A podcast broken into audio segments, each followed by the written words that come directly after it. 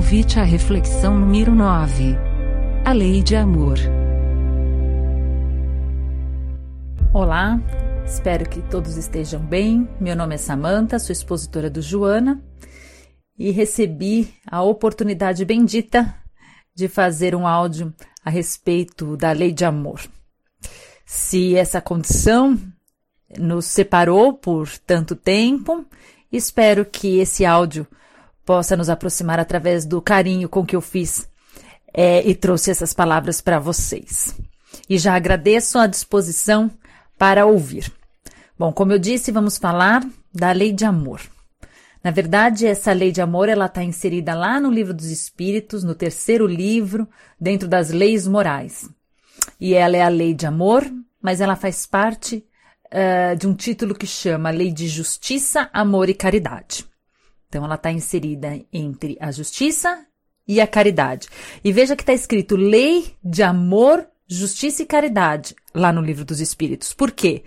Né? Não está escrito leis de amor, justiça e caridade. Cada uma é uma lei. Não. Ele envolve as três palavras. Se existe amor, existe justiça e caridade. Então, uma está vinculada à outra. Nós vamos fazer a separação aqui a título didático. Mas as três estão profundamente conectadas e nós vamos perceber isso. Então, vamos falar de justiça? Kardec pergunta aos espíritos: onde está essa lei de justiça ou o sentimento de justiça? E os espíritos respondem: Deus o colocou no coração do homem. Então, cada um de nós carrega dentro de si o sentimento de justiça. Mas Kardec não se contenta e fala: e por que que se essa lei de justiça, esse sentimento de justiça está no coração dos homens, eles entendem justiça de forma tão diferente? Para um, justiça é uma coisa, o outro acha aquilo injusto, o outro acha, acha justo. E a resposta dos espíritos é: porque vocês misturam paixões ao julgamento, alterando o sentimento de justiça. Vou repetir porque vocês misturam paixões ao julgamento, alterando o sentimento de justiça. Então, nosso sentimento de justiça ainda é muito atrelado às nossas paixões, aos nossos defeitos, aos nossos, uh, ao nosso ponto de vista. E aí já é o primeiro alerta. Cuidado quando a gente quiser dizer o que é justo e o que é injusto porque ainda, ainda vivemos muito atreladas nossas paixões e ela interfere nesse nosso julgamento do que é justiça. Além do qual, do, além do que a gente não conhece é nenhuma história por inteiro. Se somos espíritas e acreditamos que vivemos várias vidas, como eu sei toda a história para julgar se uma coisa é justa, injusta, uma situação é justa ou injusta? A gente ainda tem uma limitação dessa encarnação e acha que o justo e injusto só diz respeito a esses parcos anos de vida. Mesmo sabendo que a nossa história começou há muito, muito tempo atrás. Diante da justiça, muitas das situações nós devemos aceitar e caminhar, confiando que Deus é absolutamente bom e justo. Se Ele é bom e justo, tudo que ocorre a mim ou outras pessoas pode não nos ser agradável, mas não pode ser injusto. Existem injustiças, mas não existem injustiçados.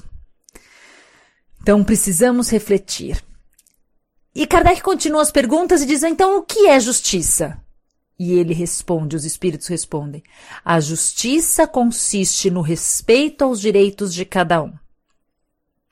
A justiça consiste no respeito aos direitos de cada um. E ele continua a explicação, né? A lição já foi dada. Fazer para o outro que gostaria ou não gostaria que fizesse para você. Então aí a gente já entende por que, que essa justiça está no coração do homem. Porque a gente sabe o que gostaríamos que fizessem ou não para nós. Então esse senso já existe dentro de nós.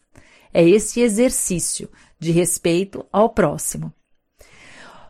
As, aí os, o Kardec questiona algumas coisas a respeito das leis dos homens, da lei natural. E os espíritos, brilhantemente, como sempre, trazem uma passagem que eu gosto muito e diz assim: A lei dos homens nem sempre é conforme a lei natural, a justiça. Só regula algumas relações sociais. Aí olha aqui que ele fala depois. Há uma infinidade, opa, perdão, há uma infinidade de atos que são de competência exclusiva do Tribunal da Consciência. A gente sabe aqui, né, no plano material que existe a justiça do trabalho, a justiça penal, né, essa divisão. E ele utiliza dessa divisão de uma forma muito inteligente, né, ele os espíritos na resposta, que existem algumas situações, alguns atos que são de competência do Tribunal da Consciência. E que desse tribunal homem nenhum escapa. Não é um julgamento de Deus, não é aquela imagem que ainda muitas vezes carregamos do juízo final. Esse tribunal da consciência existe dentro de nós, porque nós sabemos, como foi dito, o que é o certo e o que é errado. E todos nós erramos. Então, quando queremos estender esse senso de justiça aos outros, fica muito difícil. Conta, né, uma história muito conhecida, você já deve ter até ouvido, que quando Chico foi visitar uma cadeia, é, ele olhou para aquele monte de gente, né, e perguntou ao, ao gerente: quantos somos? No sentido de quantos condenados, quantos criminosos nós somos, se incluindo na situação daqueles encarcerados. E isso porque, uma vez, né, ele questionou para Emmanuel o que é um criminoso. E Emmanuel respondeu: qualquer um de nós que foi pego. A diferença, muitas vezes, de nós e daqueles que para a sociedade são condenados é que eles foram pegos. Mas nós continuamos devendo no Tribunal da Consciência. Talvez para os tribunais terrestres, né? Para a lei dos homens, esses homens já estão condenados. Mas quem não diz que no Tribunal da Consciência nós também não estamos aí tão condenados quanto. Continuando, a, a justiça, ela está muito ligada à questão do amor, como nós colocamos. E como Deus nos ama a todos, não há privilégios na obra divina. E esse é o princípio da justiça de Deus. Não há filhos privilegiados. O que vivemos e o que passamos é consequência de nossas ações, da lei de ação e de reação. Então eu repito, não existem é, injustiças nesse mundo. Podem existir injustiçados por uma situação, mas a injustiça em si, jamais. Estamos colhendo as consequências das nossas próprias ações. Quando a gente é convidado a falar sobre o amor, é muito difícil. É, é muito difícil definir o amor. Ah, os filósofos já tentaram, artistas, poetas, várias pessoas, pensadores, e é muito difícil de definir o amor. E eu também não tenho essa pretensão aqui nessa aula. Mas talvez a gente comece a entender um pouco dele pelo que não é o amor. O amor, ele não é só satisfazer a expectativa do outro, negar a si mesmo, delegar o controle de si aos outros. Isso não é amor. E às vezes as pessoas têm uma confusão muito grande a respeito disso. Se eu fizer tudo o que o outro quer porque eu o amo. Esse amor que nunca diz não é um amor leviano. O amor verdadeiro é o amor que educa a si e a quem tiver à sua volta. Jesus jamais concordou com nenhum erro. Ele fez deles aprendizado, mas ele não disse, ah, tudo bem, é assim mesmo, não. Ide e não peques mais. Então, esse concordar, esse submeter aos erros, às falhas e às situações dos outros que não nos agradam, não é amor. Às vezes, essa submissão é esse amor leviano que permite e que, na verdade, não educa. O amor é inexplicável até mesmo porque ele não tem uma condição. Porque a partir do momento que eu coloco uma condição, ele já não é um amor incondicional. Eu te amo se você fizer isso, eu te amo se você não fizer aquilo. Isso não existe. O amor é um sentimento absoluto, perfeito em si. Mas nós ainda é, corremos é, uma, uma situação que é o analfabetismo emocional Como eu disse para vocês, é muito difícil definir o amor, porque ele é ligado a um sentimento e um sentimento associado a muitas condutas, atos e situações. E nós ainda temos dificuldade de sentir e especificar o que sentimos. Somos todos analfabetos emocionais. E, e, mesmo sendo esse analfabeto emocional, eu acho que consigo saber se o outro me ama ou não me ama. E aí eu julgo o amor do outro. Olha que coisa mais louca. Né? É, é...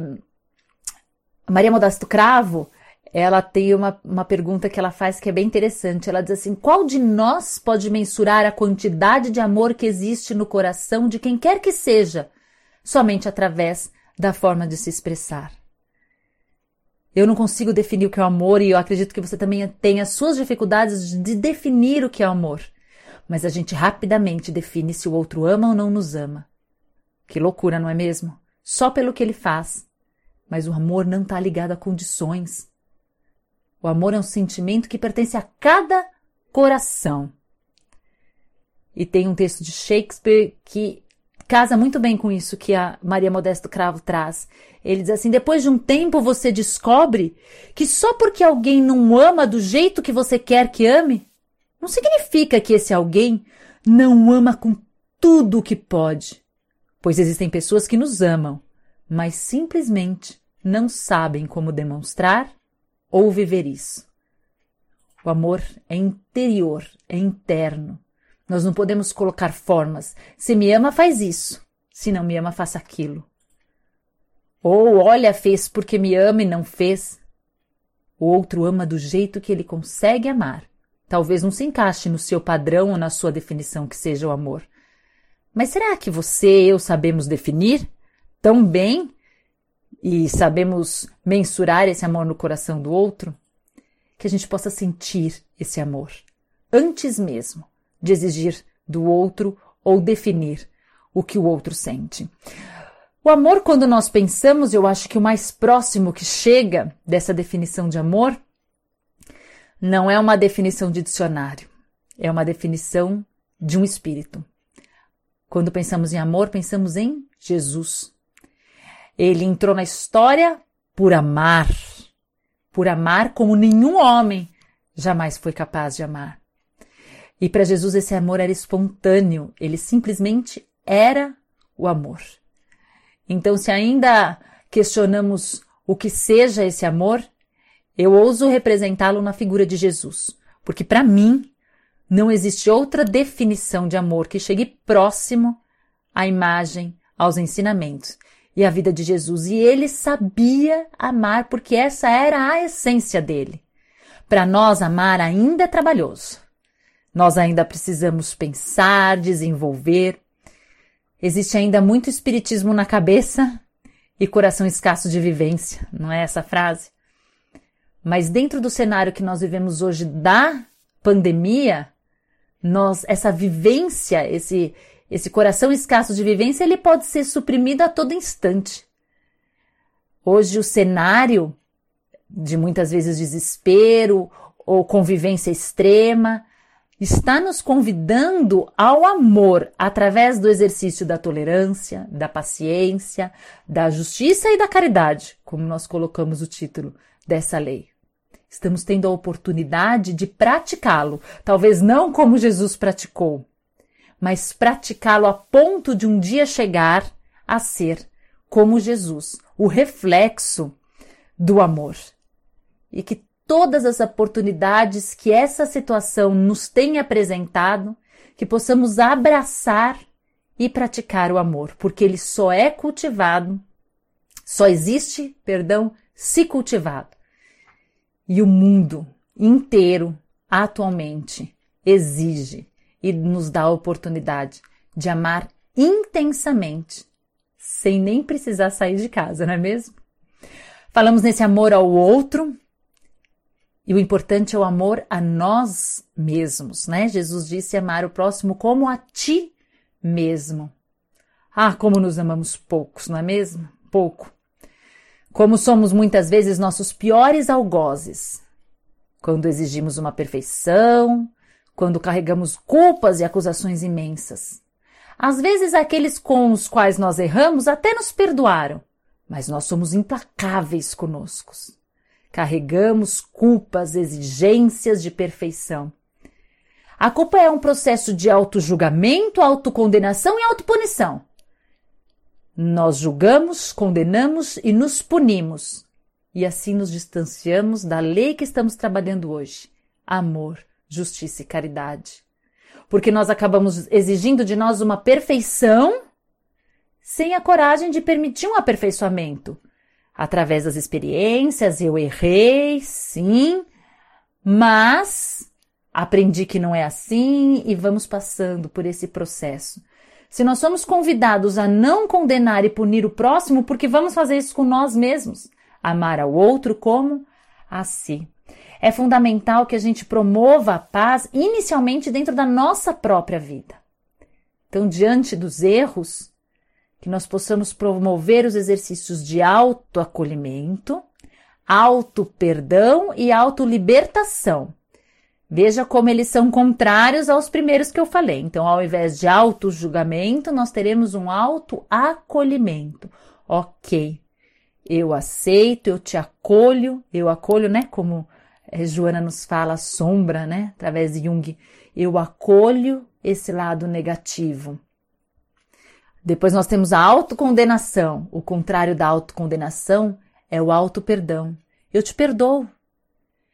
Eu não concordo com o ato que você fez de errado, mas eu te perdoo porque você está num processo de aperfeiçoamento. Somos nós conversando conosco. E ao invés da nossa autopunição, promovemos a auto-libertação. Eu te liberto deste sentimento, para que com um coração cheio de amor e esperança, você parta ao encontro do outro para realizar obras divinas. Porque para realizar o amor, o carinho, a tolerância, eu preciso construir isso dentro de mim mesmo. Se eu me encher de lixo, o que eu entrego ao outro é lixo. E ele não merece isso, pode ter certeza. Então, praticarmos o autoacolhimento, auto-perdão e auto-libertação em substituição à culpa, ao ressentimento, à vingança. E aí sim, teremos uma questão de justiça para conosco, uma libertação. É o amor para consigo mesmo. Tem uma passagem que do Alírio de Cerqueira Filho, é, num livro em que ele escreve, muito bonito, é, eu vou deixar a, como fala, a referência desse livro é, aqui para vocês, e ele diz assim: ainda que o nosso coração nos condene, Maior é Deus do que o nosso coração, pois instituiu a lei de misericórdia, permitindo que nos libertemos da culpa por meio do arrependimento, da expiação e da reparação, conforme fez Maria de Magdala. Muito bonita essa parte. Mas, né, ainda que os nossos corações nos condenem, maior é Deus que nos perdoa. Que possamos utilizar desse alto perdão para seguir adiante, para fazermos tudo o que o Mestre confia que possamos fazer. Quando falamos em amor, agora vamos um pouquinho para o próximo, falamos em amor caridade. E caridade tem vários sentidos, né? Tem não, na verdade, nós interpretamos a palavra caridade de vários sentidos. Mas vamos lá no na fonte, perguntar aos espíritos o que é, né? E pergunta essa que Kardec fez. Qual o verdadeiro sentido da palavra caridade? E os espíritos respondem: benevolência para com todos, indulgência para as imperfeições alheias, perdão das ofensas. Então vamos lá? Eles disseram benevolência para com todos. Oxi! Falaram todos aqui. Então eu não posso selecionar. Vou ser bom com esse porque ele é bom para mim. Vou ser bom com esse porque ele é bacanão. Ele disse benevolência para com todos. Ele não disse benevolência para quem você gostar, benevolência para quem concorda com seu ponto de vista, não. A benevolência é para com todos.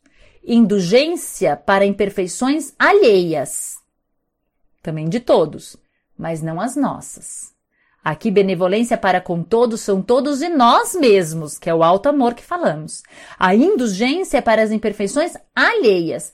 Para as nossas imperfeições, não vamos nos condenar, nada disso, mas vamos enxergar os nossos defeitos para então trabalhar.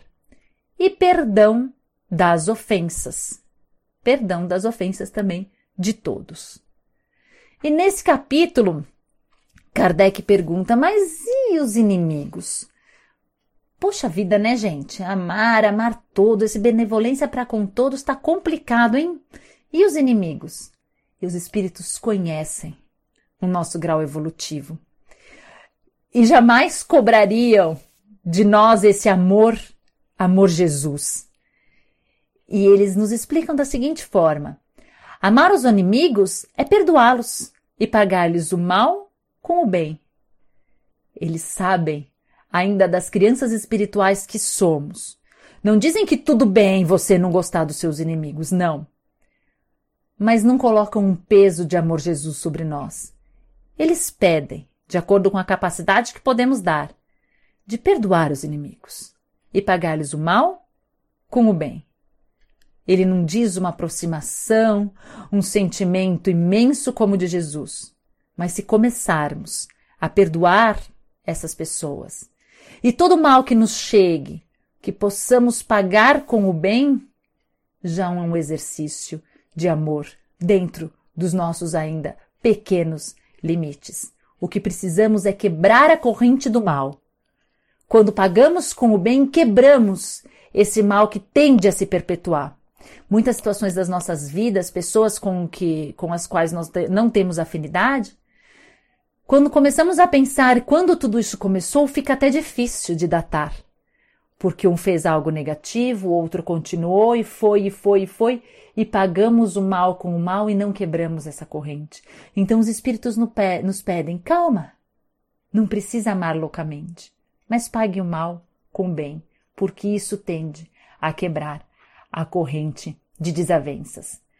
E aí você diz: Poxa vida, olha essa definição então de caridade, benevolência, indulgência, perdão. Não fala nada da cesta básica, da esmola, porque eu achava que caridade é isso.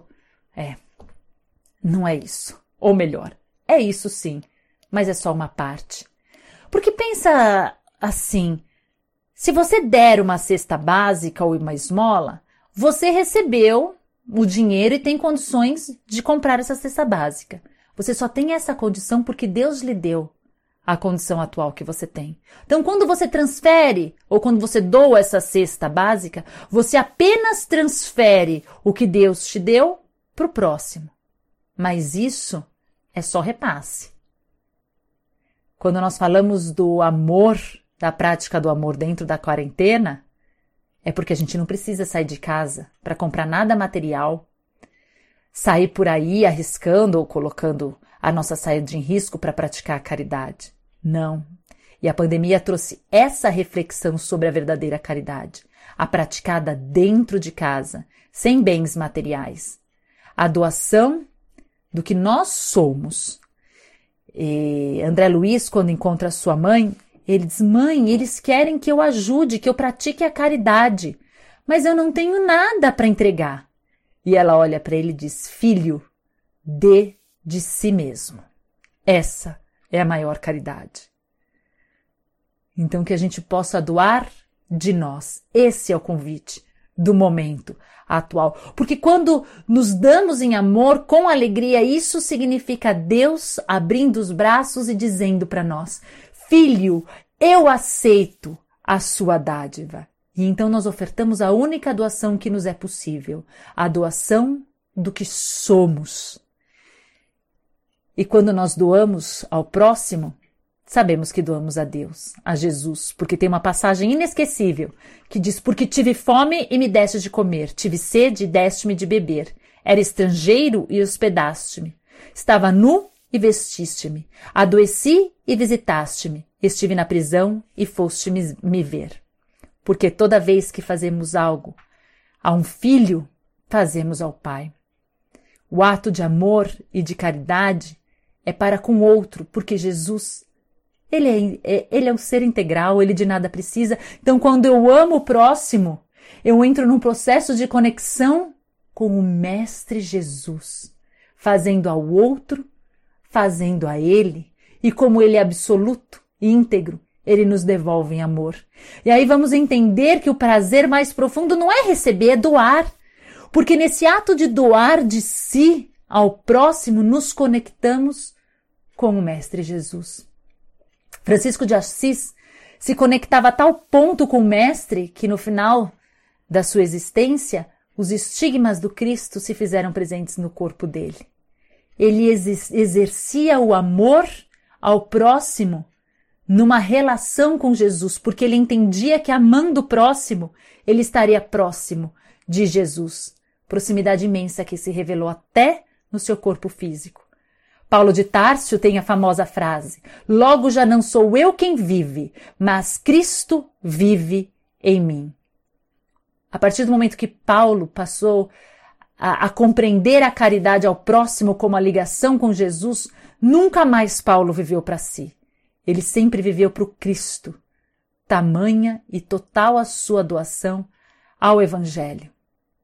Fazer a caridade ao próximo é pensar com eternidade.